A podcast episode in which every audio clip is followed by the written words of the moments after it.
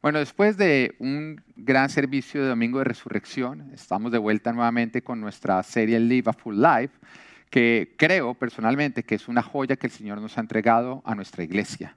¿Por qué? Porque estamos viendo cómo podemos poner en, orden cada área de nuestra vida, para que de esa manera ese área prospere, se multiplique y sobreabunde. De esa manera es como nosotros vamos a poder vivir una vida en abundancia, que es lo que justamente el Señor quiere para cada uno de nosotros. En otras palabras, es la forma como nuestra vida va a reflejar la huella de Jesús. ¿Y qué significa que tu vida refleje la huella de Jesús? Que cuando otros puedan mirar cada área de tu vida, puedan decir, Jesús pasó por acá. Pasó por acá porque antes había desorden y ahora hay orden. Porque antes había enfermedad y ahora hay salud. Porque antes había muerte y ahora hay vida. Es lo que pasaba cuando Jesús pasaba por cualquier lugar, que Él cambiaba la realidad caótica y la convertía en una realidad llena de bendición. Bueno, esto es justamente lo que el Señor quiere hacer contigo en tu vida. Recuerda que está bien llegar mal a Jesús. Lo que no está bien es quedarte mal. Porque si ya te encontraste con Jesús y lo estás siguiendo, esto debe verse en cada área de tu vida. Venimos viendo nuestra área profesional. Recordamos que son cinco las áreas de nuestra vida. Nuestra primera área que es nuestra área cuál? Espiritual, relacional, física, profesional y ministerial. Ya hemos visto las otras tres áreas, ya hemos visto el área espiritual, el área relacional, el área física y puedes encontrar todas nuestras prédicas pasadas en nuestra aplicación, en la página web, en YouTube y te animo que te pongas el día porque cada área, cuando tú vas poniendo en práctica todo lo que decimos en cada, en cada prédica, te ayuda a ti a vivir al Señor, a poner en orden cada, vida, cada, área de tu vida y que lógicamente cada área de tu vida refleje la bendición del Señor. Pero como te decía, estamos en el área profesional, que creo que muchas veces puede ser nuestra área de mayor presión. Es a veces un poquito tensionante tener que pagar algo y, no tener dinero que no nos alcance. Esto puede llegar a afectar nuestra relación con Dios, nuestra relación con las demás personas, nuestra salud y, por supuesto, nuestro rendimiento profesional. Creo que todos estaríamos de acuerdo en que es mejor trabajar con recursos cuando estos abundan que cuando estos son escasos. Pero bueno, la buena noticia es que nuestro Dios es un Dios de qué? De abundancia. Y Salmos, capítulo 112, que creo que es uno de los capítulos más prometedores, que queremos apropiarnos de ellos, cuando tú lees este salmo dices, esto es lo que yo quiero para mi vida, nos habla justamente de un hombre que es próspero, un ser humano que ha alcanzado la prosperidad en cada área de su vida, pero también nos habla de las condiciones que nosotros debemos cumplir para que esto se haga una realidad. Por favor, acompáñenme todos juntos a Salmos, capítulo 112. Salmos capítulo 112. Dichoso el que teme al Señor, el que haya gran deleite en sus mandamientos. Sus hijos dominarán el país. La descendencia de los justos será bendecida. En su casa habrá abundantes riquezas y para siempre permanecerá su justicia. Para los justos la luz brilla en las tinieblas. Dios es clemente, compasivo y justo. Mira, acá nos está hablando de la vida que todos nosotros queremos, pero también nos habla a nosotros de una condición. Nos está hablando del temor a Dios. Ahora, el temor a Dios no es tenerle miedo a Dios, es tener pavor de alejarnos de Dios. Y lógicamente nos alejamos de Dios cuando decidimos escoger el pecado. El pecado mm, es elegir estar lejos de Dios. Lo más cerca que tú estás del pecado es lo más lejos que tú estás de Dios. Lo más, lo más cerca que tú estás de Dios es lo más lejos que tú decides de estar del pecado. Así que no es que tan cerca puedo estar del pecado sin comprometerme, es que tan cerca quiero estar de Dios. Porque lo más cerca que tú estás de Dios es lo más lejos que tú decides pararte del pecado. Pero acá nos está hablando justamente el Salmo 112 de un hombre temeroso que decide alejarse del pecado y que más bien busca agradar a Dios, cumplir con sus mandamientos. Y lógicamente esto se hace evidente porque el hombre se deleita en los mandamientos de Dios. Hay un deseo en su corazón de obedecer a Dios. Pero también nos añade en el versículo 5, bien le va al que presta con generosidad y maneja sus negocios con justicia. Mira que ya nos empieza a hablar justamente estos versículos de que un hombre que es temeroso de Dios tiene que ser un hombre generoso, que si tú has estado viendo todo lo que son nuestras prédicas pasadas, justamente la que vimos hace dos semanas, nos hablaba que la generosidad desata bendición, que si tú quieres prosperar, la generosidad tiene que ser parte de tu vida, es obediencia a Dios. Y el versículo 9 nos dice y nos continúa diciendo, reparte sus bienes entre los pobres, su justicia permanece para siempre, su poder será, gloriosamente exaltado. Nos está hablando de una persona que piensa en los pobres, nos está hablando de una persona que practica la justicia, o sea que es una persona íntegra y que por supuesto el Señor entonces con su poder lo exalta. Sí, es importante que nosotros practiquemos el temor a Dios si queremos prosperar en cada área de nuestra vida. Pero también acá nos está hablando de una buena administración del dinero. Ser parte o parte de nosotros, ser temeroso a Dios, es administrar bien los recursos que Él a nosotros nos ha dado. Cuando tú eres un mal administrador del dinero, se está evidenciando falta de temor a Dios.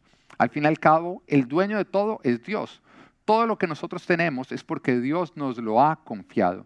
Por lo tanto, si Dios te ha entregado algo y tú no lo manejas con temor, no le das una buena administración, sino que eres un derrochador, es evidencia que tú respetas a la persona que te lo confió. Si yo te prestara mi carro y resulta que tú mi carro no lo cuidas, tú mi carro no le cambias el aceite, tú mi carro no cuidas de no rayarlo, sino que lo tratas a la ligera y me lo entregas vuelto nada, eso evidenciaría no solamente que tú eres un derrochador, sino que tú a mí no me respetas. Porque cuando a ti alguien te confía algo, tú vas a tener en cuenta que le pertenece a esa persona y le vas a dar el cuidado que cuando tú se lo devuelvas a esa persona, esa persona se sienta respetada. Bueno, la buena administración del dinero evidencia que tú le tienes temor a Dios. Él es el dueño de todo, del oro y de la plata. Por lo tanto, si Él es el dueño, cada vez que tú lo administras, tú lo estás honrando o deshonrando a Él. Cuando tú eres temeroso de Dios y le das una buena administración al dinero, tú vas a ver la bendición de Dios. Pero cuando tú, lastimosamente, no eres temeroso de Dios y le das una mala administración al dinero, no vas a ver bendición. Continuamos en el Salmo 112, versículo 6 en adelante, del 6 al 8, y nos dice, el justo será siempre recordado, ciertamente nunca fracasará no temerá recibir malas noticias. repítelo nuevamente, no temerá recibir qué? Malas noticias. Mira, mira, mira lo que Dios nos está prometiendo cuando nosotros tenemos temor a Él y una buena administración. Dice, su corazón estará firme, confiado en el Señor. Su corazón estará seguro, no tendrá temor. Y al final verá derrotados a sus adversarios. Y el versículo número 10 nos dice, el malvado verá esto y se irritará. Rechinando los dientes se irá desvaneciendo. La ambición de los impíos será destruida. ¿Sí? Hay una gran recompensa cuando nosotros tememos a Dios, cuando nos deleitamos en sus mandamientos. Y lógicamente, temer a Dios y deleitarnos en sus mandamientos también se tiene que evidenciar en la forma como tú y yo vivimos nuestra área profesional, en cómo nosotros administramos no solamente el dinero que Dios nos ha confiado, sino los demás recursos estoy hablando también de tus dones, estoy hablando de tus talentos y estoy hablando de tu tiempo. Y venimos viendo cinco principios que venimos viendo con los dedos de nuestra mano justamente para que tú los puedas recordar y que el Señor promete que si nosotros aplicamos en nuestra vida, vamos a ver cómo vamos creciendo en abundancia. Yo creo que todos nosotros queremos llegar a ser prósperos o crecer en prosperidad. Tú no quieres que la prosperidad que tú llegas a alcanzar en esta vida sea la que ya alcanzaste. Tú quieres continuar creciendo en prosperidad. Bueno, estos cinco principios son justamente cinco principios bíblicos que si nosotros los seguimos, el Señor nos va a permitir crecer en prosperidad. Así que los vamos a recordar con los dedos de la mano. Amén. El primero de ellos, ¿cuál es? Haz las cosas bien, sé íntegro. Y eso quiere decir al 100%. Eso también involucra a las personas con las cuales tú te estás relacionando y de las que te estás rodeando. Porque recuerda, el que se junta con necios se le pega lo necio. La palabra nos dice, no se dejen engañar, las malas amistades corrompen las buenas costumbres. Si tú quieres ser íntegro, también escoge muy bien las personas con las cuales tú te relacionas. El segundo que es cuál? Es el de dar dirección, ¿no? Maneja un presupuesto. En otras palabras, dale dirección a tu dinero, no lo manejes al azar. Proverbios capítulo 21, versículo 5 nos dice, los planes bien pensados, pura ganancia. Los planes apresurados, puro fracaso. Deja ahí ese versículo y quiero que lo pienses eh, y que metas ahí tu dinero. Nos dice a nosotros que si nosotros pensamos, planeamos bien cómo vamos a gastar nuestro dinero, vamos a obtener ganancias. Pero que si nosotros nuestro dinero lo usamos de una manera apresurada, esto nos va a llevar camino al qué? Al fracaso. Tenemos que planear cómo nosotros gastamos nuestro dinero. Y en esto consiste justamente el tener un presupuesto, en que antes de salir a gastar, yo planeo cómo voy a gastar. Yo planeo qué porcentaje va en una dirección, qué porcentaje va en otra, y ahí también decido en qué dirección no va a ir mi dinero. La mayoría de las personas que no manejan un presupuesto terminan gastándose el dinero en lo que no necesitan y por, eso es que terminan no teniendo dinero para lo que sí necesitan. Así que planea, maneja un presupuesto. El número tres, que es el dedo que continúa o que le sigue, eh, no lo podemos mostrar porque eso no se hace. ¿Ah? Recuérdalo, no lo puedes mostrar porque eso no lo haces. ¿Qué no debes hacer? No te endeudes. Si tú quieres prosperar, no crezcas en deudas, crece en ahorro no te endeudes. Ahora, si tú dices, no, ya muy tarde, ya que yo ya me endeudé, bueno, eh, la buena noticia es que aunque no llegaste allá siguiendo a Jesús, sí vas a salir de allá siguiendo a Jesús. Este miércoles vamos a tener justamente a las 8 pm, vamos a tener un taller de cómo salir de deudas. Así que te animo a que te conectes tanto eh, por Facebook, Instagram o por nuestra página web o aplicación, porque vamos a tener un taller para ayudarte a ti a salir de deudas. Amén. Después, el cuarto dedo que es el de el anillo, ¿no? El de la generosidad. Bueno, nunca te vas a parecer más a Dios que cuando eres generoso. Recuerda que Él fue el que no escatimó ni a su único hijo por salvarnos a nosotros. Él lo entregó todo. Él lo entregó todo por nosotros. Él a nosotros nos da un ejemplo de lo que es la generosidad. También el Señor es el que permite que llueva en casas de buenos y de malos de justos y de injustos. No es como que el Señor diga, bueno, eh, voy a mandar nada más lluvia sobre los que se hayan portado bien y me hayan honrado. El Señor manda sus lluvias sobre todas las personas. Él es generoso. Y el último punto, que es justamente el que vamos a estar viendo en el día de hoy, que es el dedo chiquito. Este dedo chiquito es el más ágil de todos, el más audaz, el más sagaz, el más misión imposible, el más Tom Cruise, que es justamente el que llega a lugares donde nadie más llega, ¿no? En las mejores familias ocurre cuando nadie te está mirando, así que en este momento no te escandalices.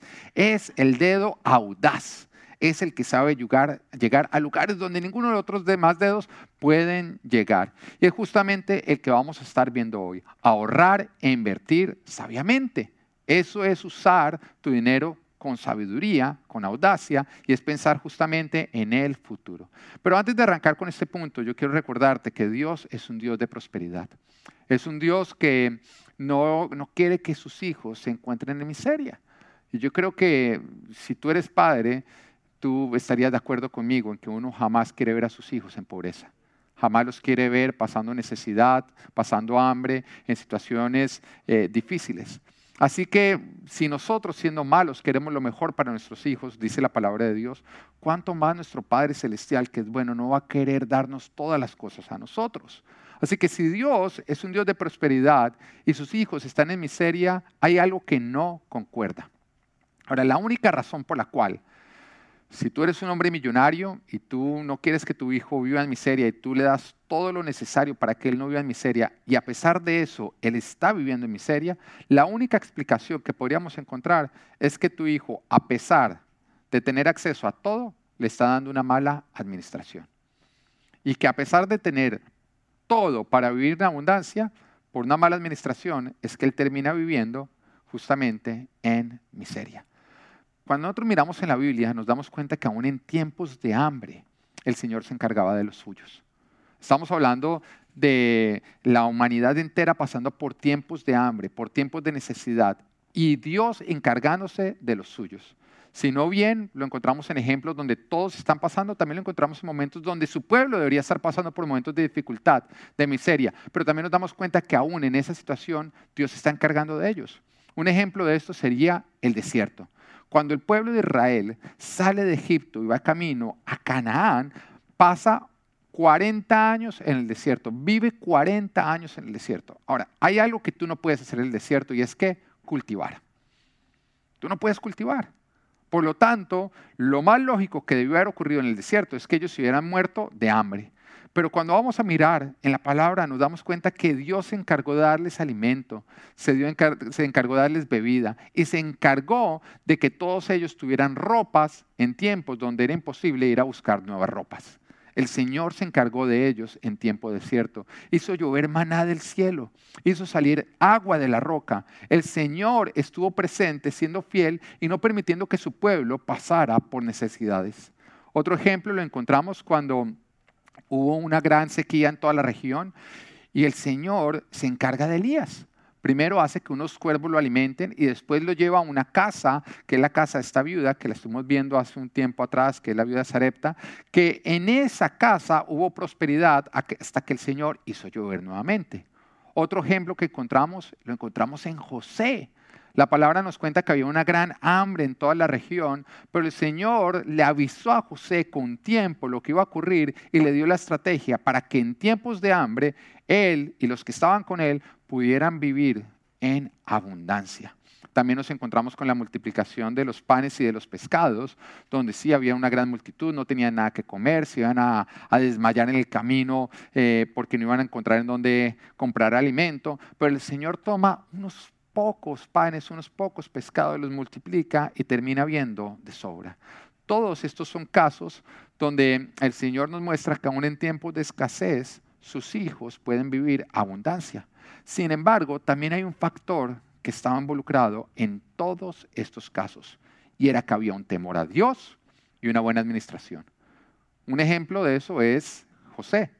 José siempre mostró ser temeroso de Dios a pesar de encontrarse en, una posición de esclavo en la casa de Putifar, él sigue siendo temeroso de Dios. Al punto de que cuando la esposa de Putifar trata de acostarse con él, él por temor a Dios decide rechazarla, lo que hace o lo que provoca que él termine en problemas. Porque esta mujer dice que él fue el que intentó sobrepasarse con ella y a causa de eso termina en una cárcel. Bueno, aún en la cárcel, en todo lugar, José mostraba temor a Dios. Y por esa razón el Señor siempre estuvo con él dándole abundancia. Así que lo que te va a permitir a ti vivir siempre abundancia, independiente de si el mundo está en escasez o está en abundancia, es el temor a Dios. Pero también había otro factor que era decisivo. Había una buena administración. Había una buena administración. Esto es lo que permitía que alcanzara y sobrara. El Señor daba suficiente, pero también tenía que haber una buena administración de los recursos que Dios les estaba dando. Dios bendice la buena administración. También nos encontramos otros casos en la Biblia donde lastimosamente los hijos de Dios están viviendo miseria. Un ejemplo de esos lo encontramos en el hijo pródigo. El hijo pródigo, mientras que vivía en la casa del padre y lógicamente siguiendo eh, las leyes y las instrucciones del padre, pues disfrutaba de toda la abundancia del padre. Pero en el momento en que él decide rechazar la instrucción de su padre y vivir más bien en rebeldía, tomando sus propias decisiones y no aplicando la buena administración, sino más bien el derroche, terminó él viviendo en miseria. A un punto en que nos dice que terminó trabajando alimentando cerdos y mirando la comida que le estaba dando a los cerdos y queriendo comerse esa comida. Llegó al punto mayor de miseria que pudo haber que pudo, que pudo él llegar a experimentar. Y fue justamente por no tener temor y por tener una mala administración. También Jesús nos habla de una parábola que es la del administrador derrochador, alguien que no le dio una buena administración a los bienes, sino que los derrochó. Y por lo tanto, el Señor termina quitándole todo lo que le había confiado y termina despidiéndolo. También por no mostrar temor a Dios y por dar una mala administración. También la parábola de los talentos. Mira que te estoy dando muchos ejemplos. En la parábola de los talentos nos damos cuenta que el Señor le da suficiente provisión a tres. A uno le da cinco mil monedas, a otro le da dos mil y a otro le da mil. Pero mil no era poco, mil era muchísimo dinero si nosotros lo traducimos al dinero de hoy en día. Sería una gran cantidad. Pero nos damos cuenta que solamente los dos primeros, el de cinco mil y el de dos mil, fueron temerosos y dieron una buena administración entonces Dios les dio más. Pero el de mil no fue ni temeroso ni buen administrador. Por lo tanto, cuando el Señor lo llama a cuentas, termina quitándole hasta lo que no tenía como resultado de su mala administración. Vuelvo y te lo recuerdo. Darle una mala administración a lo que le pertenece a Dios es falta de temor a Dios. Y cuando nosotros perdemos el temor a Dios, lastimosamente nos alejamos de su bendición y nosotros estamos provocando maldición en nuestras vidas. No es que Dios te maldiga, es que tú huiste y te alejaste de la bendición a la cual Él te está invitando a tener en tu vida si tú decides estar cerca de Él. ¿Cómo estamos cerca de Dios? Con temor de Dios. Tenemos que tener el temor a Dios. Vuelvo y te lo recuerdo, el temor a Dios no es tenerle miedo a Dios, es tener pavor de estar lejos de Él. Por lo tanto, temor a Dios es decidir estar cerca de Él porque nosotros atesoramos sus mandamientos y porque decidimos aplicar toda su palabra en cada área de nuestras vidas.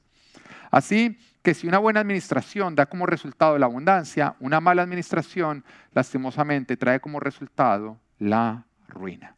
En esto consisten estos cinco principios, cinco principios que evidencian también el temor a Dios, pero que también nos ayudan a aplicarlo en nuestra área profesional, dando una buena administración a lo que Dios nos ha dado. Y hoy vamos a estar viendo el quinto principio. Vuelvo te recuerdo, lo estamos recordando por este quinto dedo, el dedo, el dedo meñique, el más chiquito de todos, el audaz, el que llega a lugares donde nadie más llega, que es ahorra, invierte sabiamente. Proverbios capítulo 21, versículo 20 nos dice, en casa del sabio abundan las riquezas y el perfume, pero el necio todo lo despilfarra. Vuelvo a leerlo. En casa del sabio abundan las riquezas y el perfume, pero el necio todo lo despilfarra. Hay varios que creen equivocadamente que tener fe es no planear. Es simplemente vivir sin planear creyendo que Dios se va a encargar de que las cosas alcancen. Pero fe quiere, no tiene nada que ver con tomar riesgos estúpidos, tiene que ver con aplicar la palabra de Dios, con ser obedientes. Y Dios a nosotros nos dice que planeemos. Recordemos la historia de José, cómo el Señor le anunció que iban a venir siete años de abundancia y después siete años de escasez. Y el Señor le dio la estrategia. ¿Cuál iba a ser esa estrategia? Ahorra. Ahorra siete años por si las moscas. Y cuando llegaron las moscas tenía ahorros. Amén. Ahorra siete años para que cuando vengan las dificultades tú no pases necesidades. Ahorrar es justamente planear. El dinero no es malo. El dinero es neutro. Lo bueno o lo malo es lo que nosotros hacemos con el dinero. Pero la Biblia no condena el dinero, no condena el tener dinero. No, lo que la palabra de Dios condena es darle un mal uso al dinero o permitir que el dinero ocupe el lugar que le pertenece a Dios. En otras palabras, que sea el dinero el que empiece a decir qué hacemos y qué no hacemos. Que nuestras decisiones vengan como resultado de obtener más dinero o de no perder dinero. Eso es lo que la palabra de Dios condena. El dinero no puede ser nuestro Señor. Pero el Señor sí aplaude que nosotros le demos un buen uso al dinero.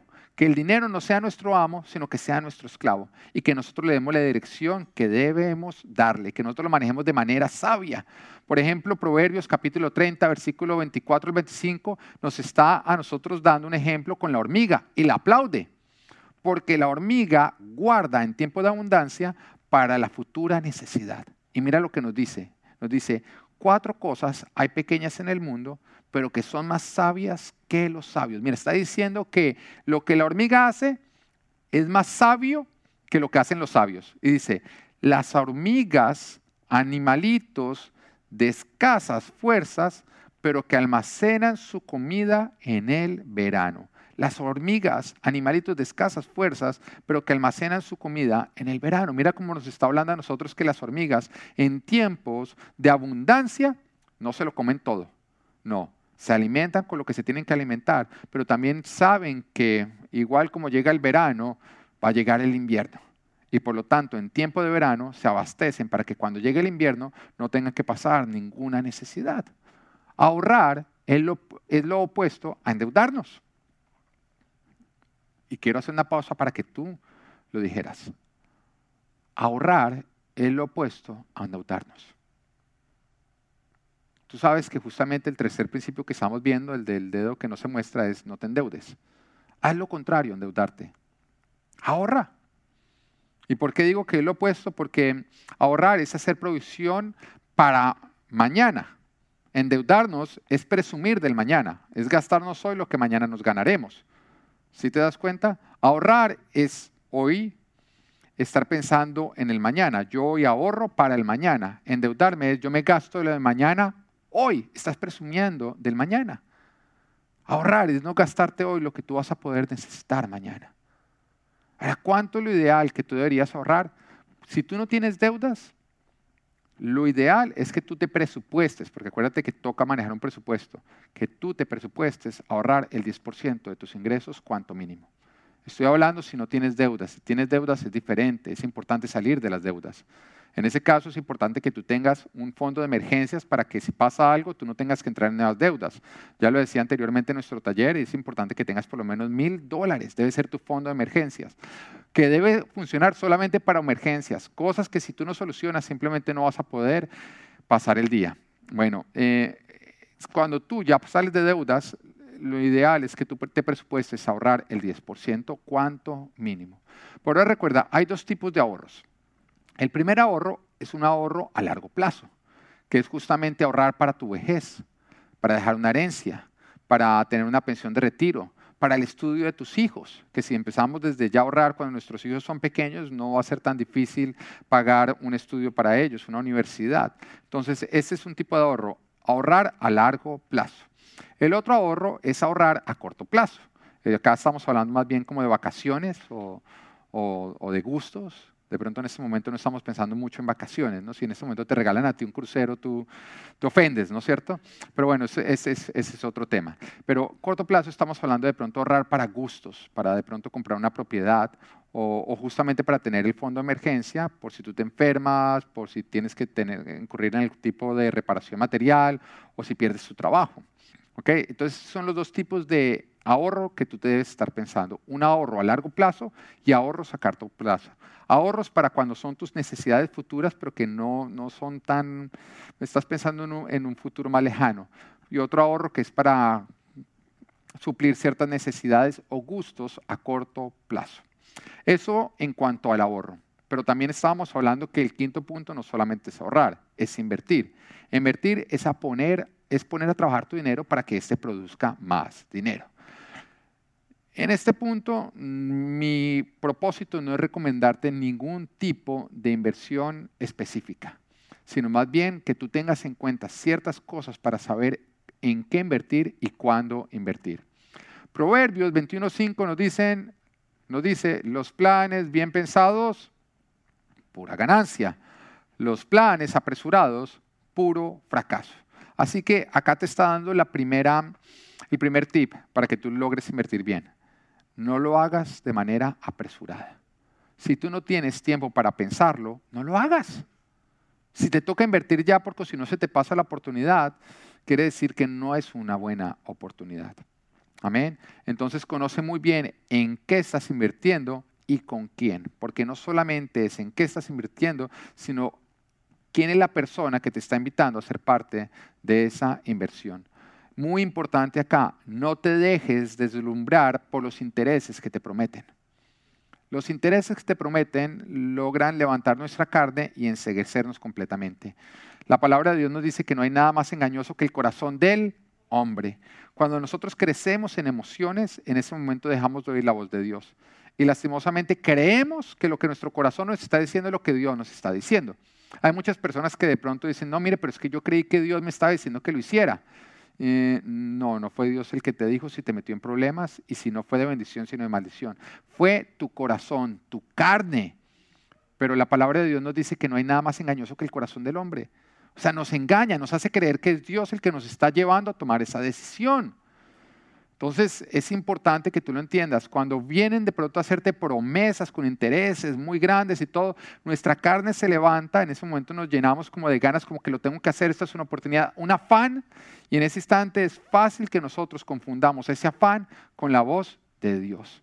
Así que ten muchísimo cuidado, no permitas que sea la ambición la que te enseguezca, porque te vas a terminar perdiendo. Si no tienes tiempo para orarlo, no tienes tiempo para pensarlo, no lo hagas.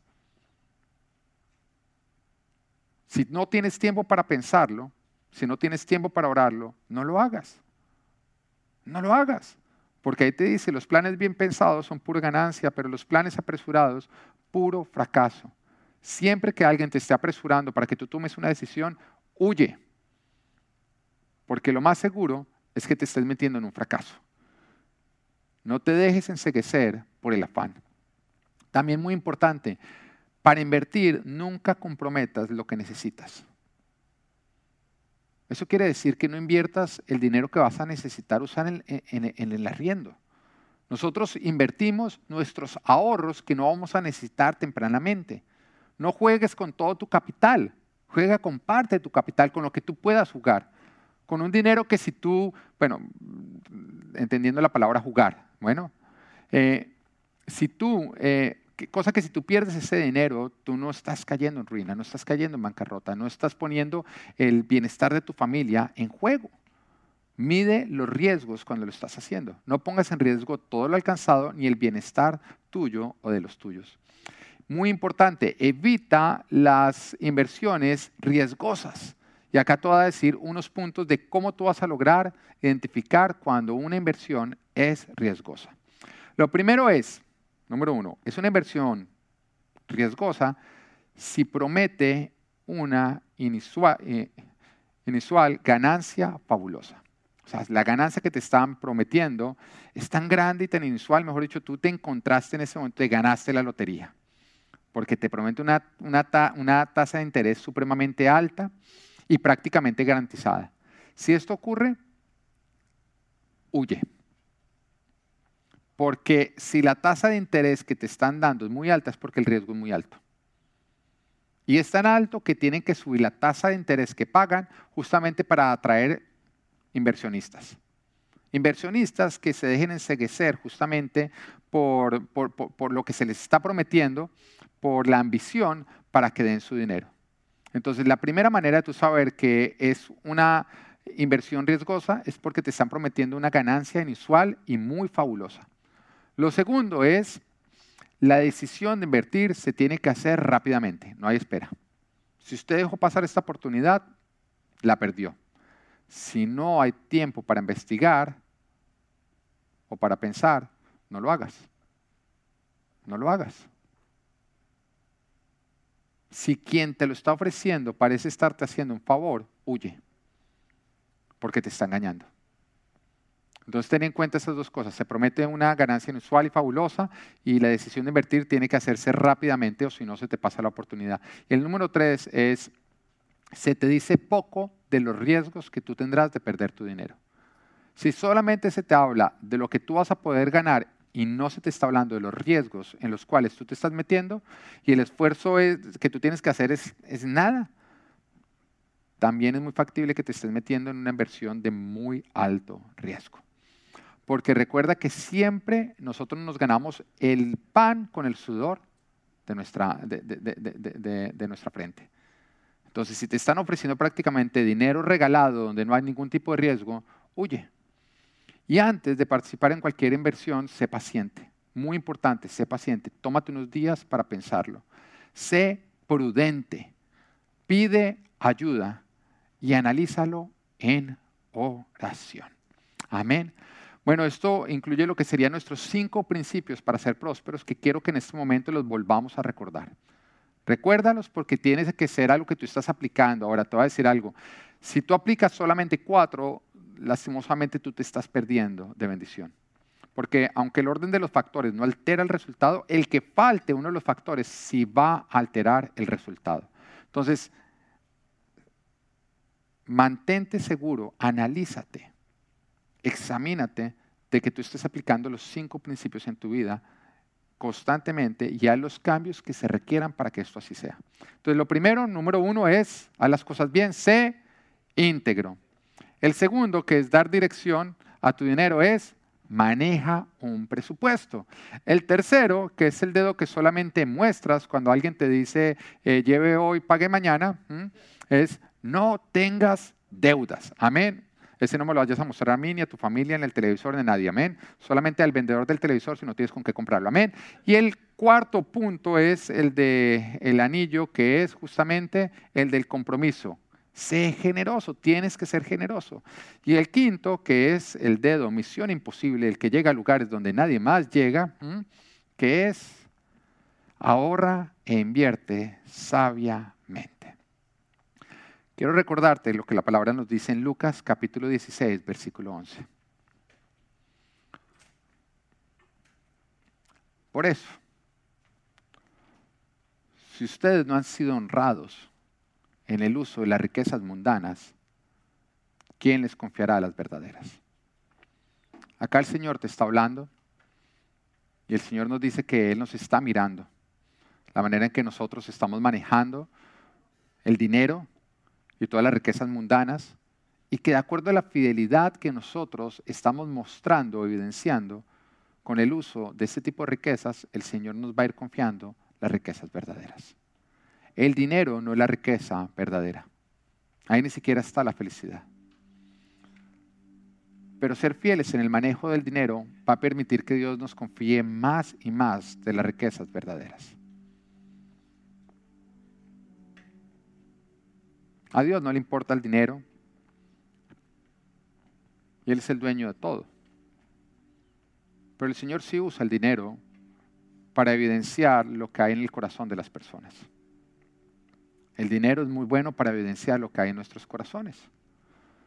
El Señor usa el dinero para evidenciar si en nosotros hay fe, si hay temor de Él, para evidenciar si somos fieles, leales, si confiamos en Él, si lo amamos a Él por encima de todas las cosas, si amamos al prójimo como a nosotros mismos. Entonces al Señor no es que le importe el dinero, pero a Él sí le importa lo que el dinero evidencia en cada uno de nosotros.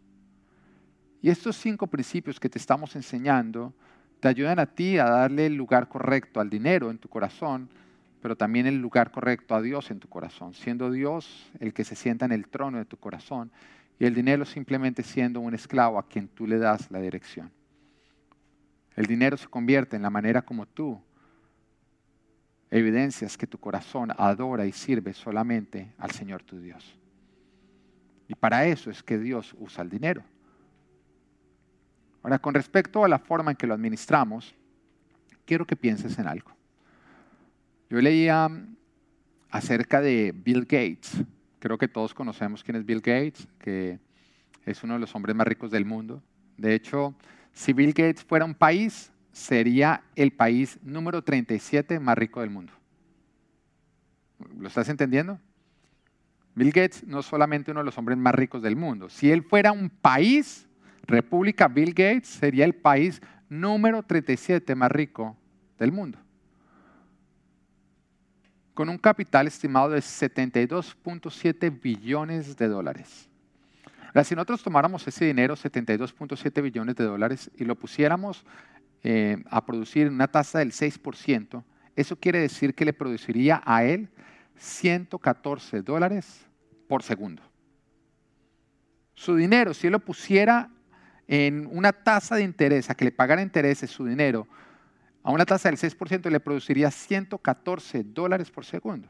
O sea, lo que estamos hablando es que si Bill Gates va caminando y ve un billete de 100 dólares en el piso y se agacha a recogerlo, pierde dinero.